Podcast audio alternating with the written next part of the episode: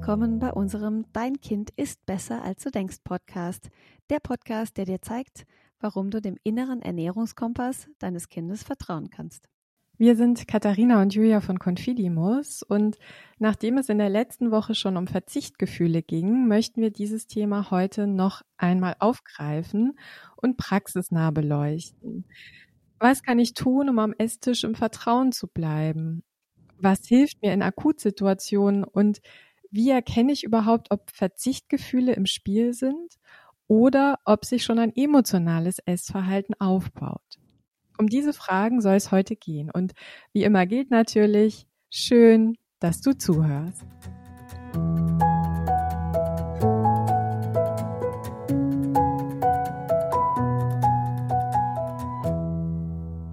Ja, Katharina, das Thema Verzichtgefühle beschäftigt uns heute nochmal. Wir haben ja äh, am Ende der letzten Folge sehr spontan entschieden, dass wir diesem Thema einfach noch ein bisschen mehr Raum geben möchten.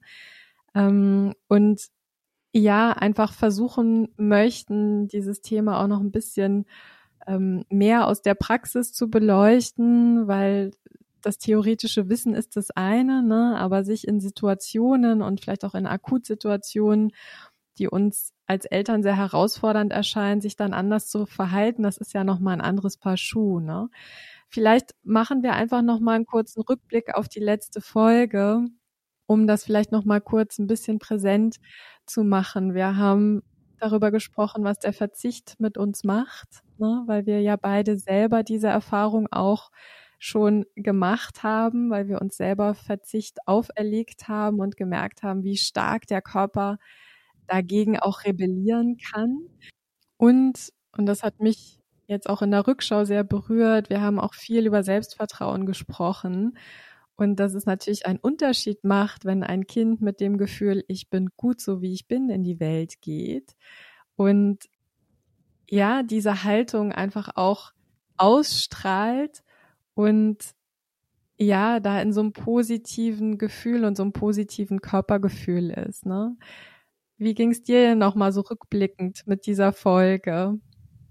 Ja, ich habe schon gemerkt, dass diese Folge klar mich emotional auch berührt hat. Also zum einen, weil ich natürlich persönliche Erfahrungen damit habe, aber weil es mich eben auch berührt, was diese möglicherweise kleinen Dinge, die man so oder so machen kann, dann für riesengroße Auswirkungen haben können in die eine oder in die andere Richtung. Und das hat mir selber auch nochmal in der Reflexion gezeigt, wie wichtig das ist, an dieser Stelle achtsam zu sein.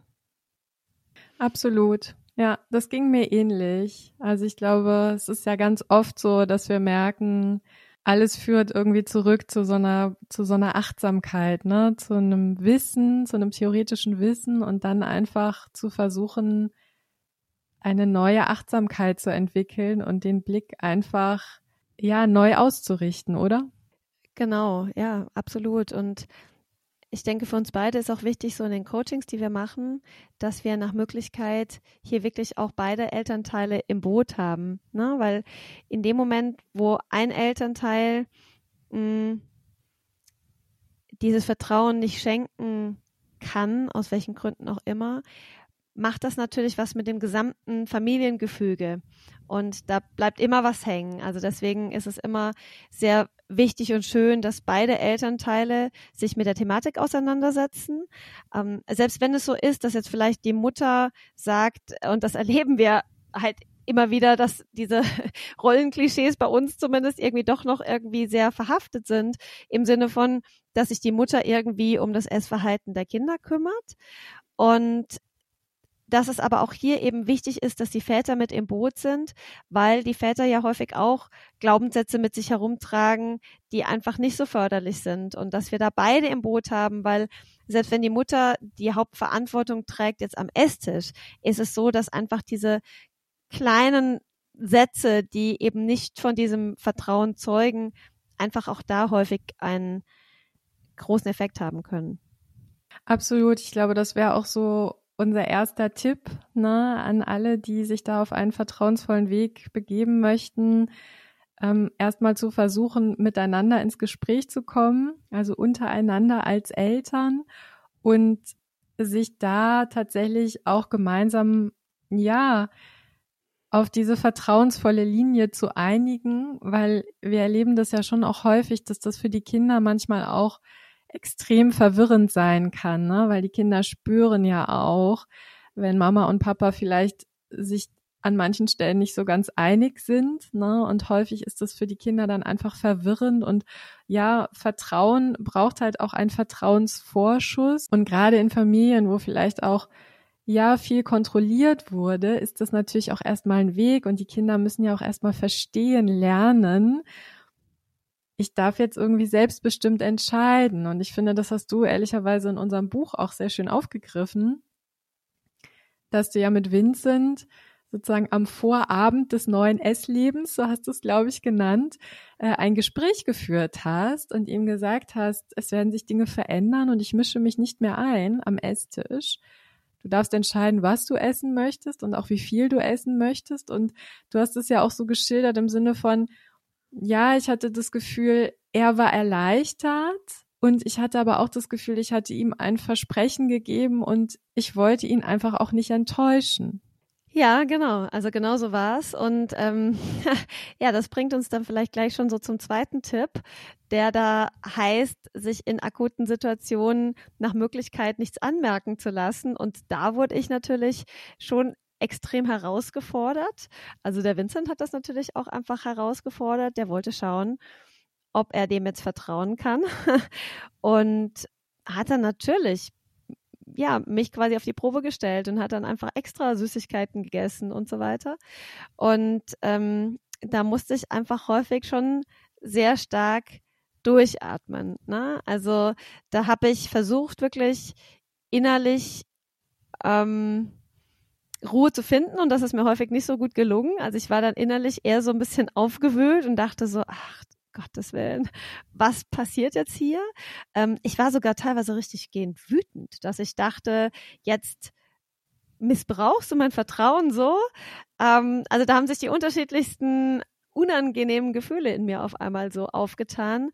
Und ich habe dann wirklich versucht, so durchzuatmen und nach außen hin irgendwie ruhig zu bleiben und zu denken, so nein, ich signalisiere ihm jetzt, dass ich das ernst meine und dass ich hier im Vertrauen bleibe. Und manchmal hilft es ja auch, so einen äußeren Anker zu haben, dass man sich irgendwie ja eine Postkarte oder ein Zitat irgendwie in der Küche irgendwo hinheftet, die man dann so wie als Anker nutzen kann, um dann da drauf zu schauen und wirklich zu sagen, so, okay, ich atme jetzt durch und ähm, schenke weiterhin dieses äh, Vertrauen.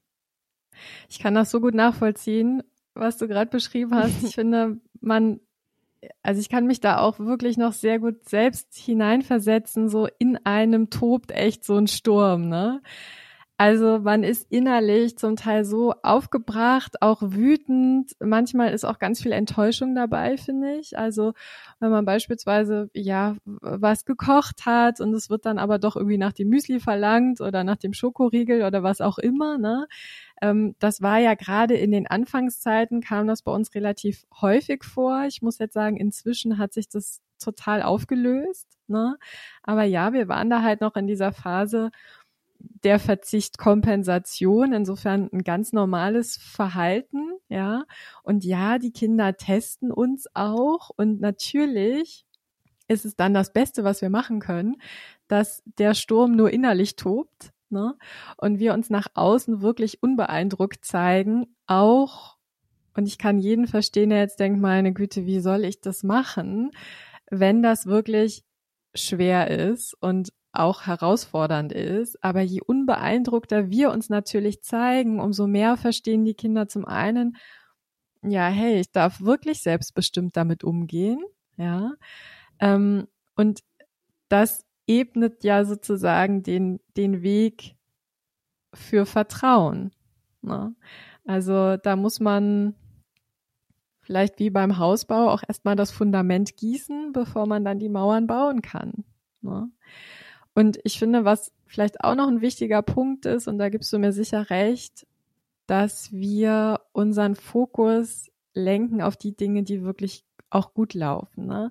auf die Aha-Momente, die uns zeigen, hey, die Kinder können intuitiv essen. Wir haben ja häufig als Menschen so die Angewohnheit, unseren Blick eher auf die Dinge zu lenken, die nicht so gut laufen ähm, und uns daran aufzuhängen und zu überlegen, was kann ich besser machen, wie kann ich das noch optimieren, wie können wir es irgendwie anders lösen. Und da lohnt es sich schon auch, ganz bewusst mal den Fokus auf die Dinge zu lenken. Also vielleicht abends auf dem Sofa sich mal zu fragen, was hat heute eigentlich richtig gut geklappt? Oder wofür bin ich dankbar? Ne? Hast du solche Rituale, dass du dir so bewusst abends irgendwie so Zeit für so eine Reflexion nimmst? Oder gab es diese Rituale vielleicht früher mal? Also ganz allgemein gesprochen kann ich schon sagen, dass ich so ein Dankbarkeitstagebuch führe tatsächlich. Mhm. Also das ist mhm. jetzt nicht aufs Essen der Kinder fokussiert, sondern es ist einfach generell so ein Dankbarkeitstagebuch, was für mich echt ein sehr schönes Ritual ist, weil ich dann immer wieder so spürbar hervorholen kann, wow, ich habe ein total schönes Leben. so, ne, wenn einfach diese Defizitorientierung nicht so da ist. Und das ist ja etwas, ähm, um da so ganz kurz bisschen den größeren Bogen zu spannen, so werden wir ja von klein auf erzogen. Ne? Das ganze Schulsystem basiert auf einer Defizitorientierung.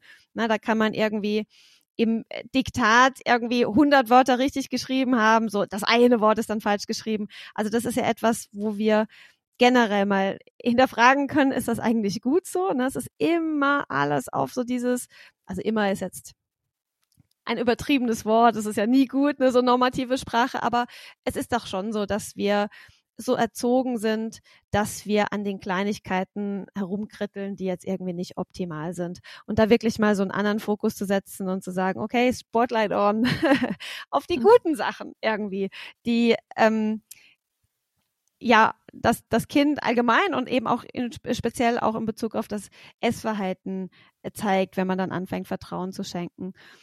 Und dann einen wichtigen Punkt, den ich dann noch ergänzen möchte, ist, wenn wir sagen, so durchatmen, ruhig bleiben, sich nichts anmerken lassen, natürlich nur dann, wenn wir das so empfinden, dass da jetzt gerade Verzichtgefühle kompensiert werden. Diese Kompensation, die muss vielleicht mal sein. Aber wir müssen nicht durchatmen und nichts sagen, wenn wir den Eindruck haben, dass die Kinder jetzt aus emotionalen Gründen zum Beispiel essen. Na, also wir müssen als Eltern nicht durchatmen, wenn mein Kind traurig nach Hause kommt, sich irgendwie äh, einen Riesenberg Schokolade packt und damit aufs Zimmer verschwindet. Da müssen wir nicht durchatmen, sondern da ist es ja dann wichtig, dass wir für unser Kind da sind und, ähm, und nicht das emotionale Essen zu einer Gewohnheit werden lassen. Ne, das ist ja dann auch ganz wichtig. Also da können wir auf, da müssen wir eigentlich etwas sagen als Eltern. Ähm, sondern wir beziehen uns jetzt hier explizit auf diese Dinge, wenn wir zum Beispiel am Esstisch sitzen und haben irgendwie ein paar Sachen zur Auswahl und wir haben jetzt vielleicht die leckere Nudelsoße gekocht und das Kind sagt jetzt, nö, ich möchte aber jetzt die trockenen Nudeln haben. Ne? Dass wir dann sagen, oder dass wir dann so reagieren, dass das einfach total okay ist jetzt, weil das ist das Versprechen, das wir gegeben haben. Ähm, und dass eben möglicherweise auch mal mehr Süßigkeiten gegessen werden. Oder so wie du es gesagt hast, dass eben mal zwei Wochen irgendwie zum Frühstück das Nutella-Brot gefrühstückt wird. Na, diese Dinge, dass wir die aushalten, aber eben nicht das emotionale Essen. Absolut, ist ein total wichtiger Punkt, finde ich, den wir hier auch ähm, verbal mit einem Ausrufezeichen versehen sollten ne? und ähm, der, der uns eigentlich auch direkt zum, zum dritten Tipp führt, ne? nämlich ja achtsam bleiben für die Bedürfnisse des Kindes und genau hinschauen, sind das Verzichtgefühle oder ja baut sich da vielleicht ein emotionales Essverhalten auf und aus unserer Erfahrung können wir ja auch sagen, dass das für uns anfangs auch nicht immer so klar voneinander abzugrenzen war. Ne? Also ich für mich kann auf jeden Fall sagen, dass das ein Weg war und dass ich diesen Weg beschritten habe ähm, mit ganz viel Achtsamkeit. Und ich finde, da lernt man tatsächlich mit jeder Situation, die man so erlebt mit dem Kind. Inzwischen kann ich das ganz gut deuten, wenn so, hm, la la la, ich gehe mal zum Süßigkeiten-Schrank und guck mal, was so da drin ist. Dann weiß ich inzwischen schon ganz gut, okay, da ist jetzt gerade Langeweile im Spiel. Ne? Und meistens liege ich dann mit dieser Vermutung auch richtig. Es gibt aber auch andere Situationen, wo ich inzwischen sehr klar sehen kann, da sind jetzt irgendwie emotionale Gründe im Spiel. Und ich glaube, und für uns ist das manchmal auch so ein bisschen unbefriedigend, man kann nicht so klar sagen, wenn A, dann B. Ne? Also da muss man, glaube ich, tatsächlich als Elternteil leider doch sehr individuell auf sein Kind schauen. Wobei ich will gar nicht sagen leider, sondern das ist ja auch eine Chance, weil man da, finde ich, auch auf der Bindungsebene sehr viel näher zusammenrückt, oder? Wie geht's dir damit? Absolut. Also ich habe auch, ich habe auch immer wieder herausfordernde Situationen. Ne? Es ist jetzt nicht so, dass ich glaube, das da kann ich für uns beide sprechen, dass wir sagen so, yeah, wir haben es jetzt begriffen und wir machen jetzt alles perfekt und äh, schaut mal, wie toll wir das alles hinkriegen, sondern dass es immer wieder Situationen gibt, wo wir denken so, ah, was passt jetzt gerade nicht. Ne? Also ich habe sogar gerade ganz aktuell eigentlich die Situation, dass unser Kleiner echt viel Süßes isst gerade und also generell mag der so gerne Süßes, das haben wir schon lange, aber so, dass ich auch jetzt gerade mich gefragt habe, so, okay, passt irgendwas nicht, ne? Ist irgendwas in der Schieflage? Ähm, und das lohnt sich, glaube ich, schon sehr, da immer wieder hinzuschauen und zu reflektieren und zu sagen, okay, was ist es jetzt gerade? Ist es wirklich einfach ein körperliches Bedürfnis? Steht da wieder irgendwie ein Wachstumsschub an zum Beispiel? Dann ist es ja auch total okay. Oder ist da was? Also ist der vielleicht emotional gerade nicht ähm, ganz im Gleichgewicht oder bewegt ihn irgendwas, kompensiert der, hat es sich irgendwelche Dinge angewöhnt. Also ich habe bei ihm den Eindruck, dass es jetzt nicht Verzichtgefühle sind, weil wir ja da sehr offen mit sind. Aber klar gibt es auch andere Dinge, wo man reflektieren kann, ne? wo man schauen kann und oder zum Beispiel auch ähm, er hat, ist bei uns vielleicht irgendwie so eine gewisse Einseitigkeit eingekehrt oder so, ne? Ähm, dass er einfach standardmäßig jetzt irgendwie ne, zu dem süßen Aufstrich greift oder so. Also da gibt's ganz viel Potenzial, um da mal so zu reflektieren. Ähm, und so wie du sagst, dass ist ja sogar oft so ein Kompass, wie sieht denn eigentlich gerade unsere Bindung aus und wie nah sind wir denn gerade auf der emotionalen Ebene? Also das ist schon immer wieder extrem spannend, wie sich das im Essen einfach auch spiegelt. Und das kann man ja auch quasi dahingehend nutzen, dass es fast so eine Art Kompass ist. Hey, ist gerade alles gut mit meinem Kind? Vielleicht würden mir Dinge auch im Verborgenen bleiben, ne? ähm, dass ich quasi sehen kann, ist gerade das Essverhalten in der Balance? Dann ist mein Kind auch in der Balance. Und wenn da gerade was hakt, dann gibt es auch Gründe dafür. Ja. Das, ich muss direkt an eine Zeit denken, die ähm, mir noch sehr gut in Erinnerung geblieben ist, nämlich als so der Wechsel anstand von Kindergarten zur Schule. Das ist ja eine emotional auch herausfordernde Zeit, ne? Und die Kinder können damit ja zum Teil oder können das noch nicht so verbalisieren, was das mit ihnen macht, ne? Und der Paul ähm, hat, glaube ich, schon so ein bisschen, also der hing so in diesem Abschiedsschmerz auf der einen Seite und auf der anderen Seite war auch so die Vorfreude auf die Schule und so dieses Großwerden und ich bin jetzt Schulkind.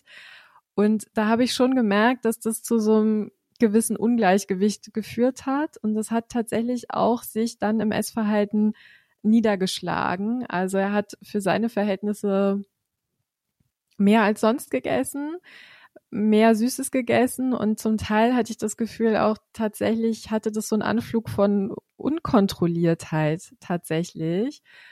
Und dann habe ich auch mich abends mal hingesetzt und überlegt, okay, das ist jetzt echt auch eine emotional ja, spannende Zeit. Ich will gar nicht sagen schlimme Zeit, aber man verlässt etwas Altbekanntes und es beginnt etwas Neues und da sind vielleicht auch Ängste, auch wenn da Vorfreude ist. Man weiß nicht so genau, was kommt auf mich zu. Und da habe ich schon gespürt, dass sich das ja im Essverhalten wiedergefunden hat. Und dann ist eben nicht der Weg zu sagen, so, du isst jetzt bitte weniger, ähm, eine Kugel Eis reicht, sondern dann ist halt wirklich der Weg zu sagen, hey, ist alles ganz schön aufregend gerade, oder? Also wir haben dann auch ganz viel gekuschelt. Wir haben ganz lange uns abends in sein Bett gekuschelt und haben einfach darüber geredet, ne? Worauf freust du dich in der Schule?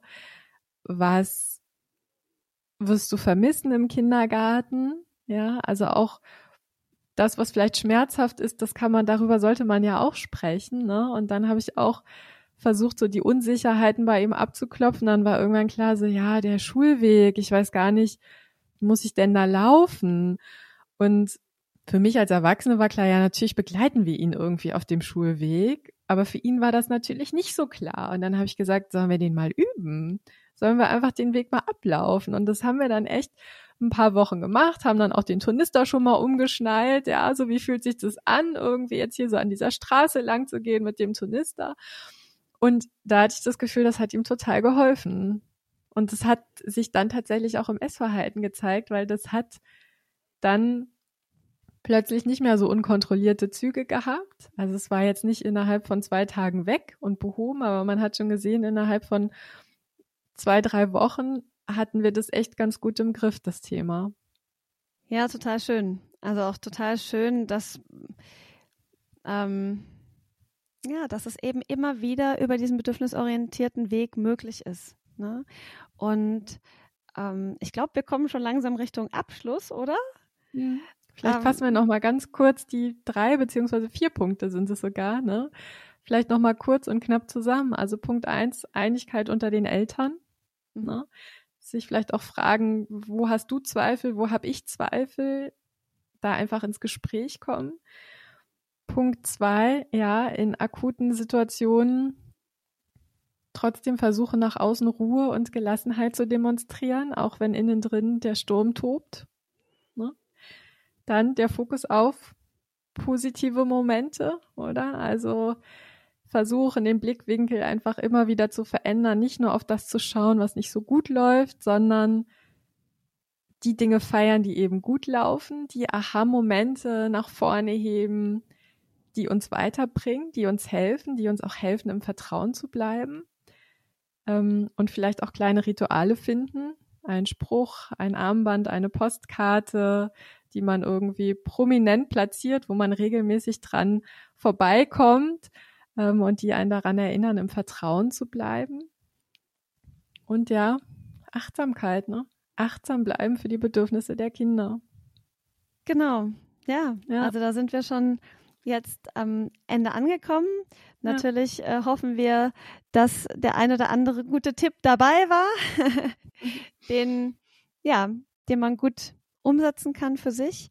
Und ja, ich habe hier noch eine kurze Anmerkung, so für den, für den Punkt, wenn man selber als Erwachsener mit dem Thema irgendwie kämpft und ja möglicherweise selber voller Verzichtgefühle steckt, bei sich selbst oder schon auch einen großen Kampf gegen seinen eigenen Körper gekämpft hat und vielleicht immer noch kämpft. Und da gibt es beispielsweise die Autorin Janine Roth, die ganz tolle Bücher geschrieben hat, wie zum Beispiel Essen ist nicht das Problem. Und in den Büchern wird auch aufgegriffen, wie man ähm, ja mit seinen eigenen Gefühlen da ins in Kontakt kommt, was da auf einmal alles aufsteigt, an möglicherweise auch an Selbsthass und dieses sich immer wieder bekämpfen und immer wieder quasi dem Körper Verzicht antun, ähm, weil man glaubt, man müsste einen Kampf gegen den Körper führen. Ne? Das heißt, wenn man einfach als Eltern merkt, so, okay, ich habe da irgendwie so mein eigenes Thema mit, ich habe da einfach eine eigene Baustelle auch, dann finde ich, ist das auch nochmal ein ganz tolles Buch. Ja, ganz große Empfehlung, wirklich lesenswert. Vor allem, was mir so gut daran gefällt, ist, dass sie ja auch mit ganz vielen Menschen arbeitet im Rahmen von Workshops und ganz viele Menschen trifft und auch so deren Geschichten erzählt, ne? Und dass viele eben auch zu ihr kommen mit der Erwartungshaltung, was kann ich denn jetzt tun, um abzunehmen? und sie dann immer wieder an den Punkt kommt zu sagen, es geht nicht darum, dass wir verzichten müssen, dass wir uns Regeln auferlegen, sondern wir müssen erstmal bei uns anfangen und gucken, wie geht's mir eigentlich? So. Und dann liegen ganz viele Antworten vor uns. Und dann sind wir nämlich an den Punkten, wo wir ansetzen müssen. Ne? Also insofern, ja, von uns beiden denke ich eine ganz große Leserempfehlung. Essen ist nicht das Problem von Janine Roth, aber sie hat auch ganz viele andere tolle Bücher geschrieben. Also ich glaube, man kann alles von ihr äh, bedenkenlos empfehlen. Genau dann sind wir schon wieder an dem Punkt, an dem wir auf die nächste Folge schauen. Und das wird äh, ein Interview sein mit dem Nils Binberg. Äh, mit dem habe ich ein ganz tolles Gespräch geführt. Er hat auch ein super Buch geschrieben. Ich habe es satt, in äh, dem er ja versucht, seine Essstörung zu verarbeiten. Er hat nämlich viele Jahre an Orthorexie gelitten, also dem Zwang, sich gesund ernähren zu müssen Und in dem Gespräch, ja, sprechen wir sehr offen über diese Zeit, wie er diese Essstörung erlebt hat, wie es überhaupt sein konnte, dass er in diese Essstörung gerutscht ist.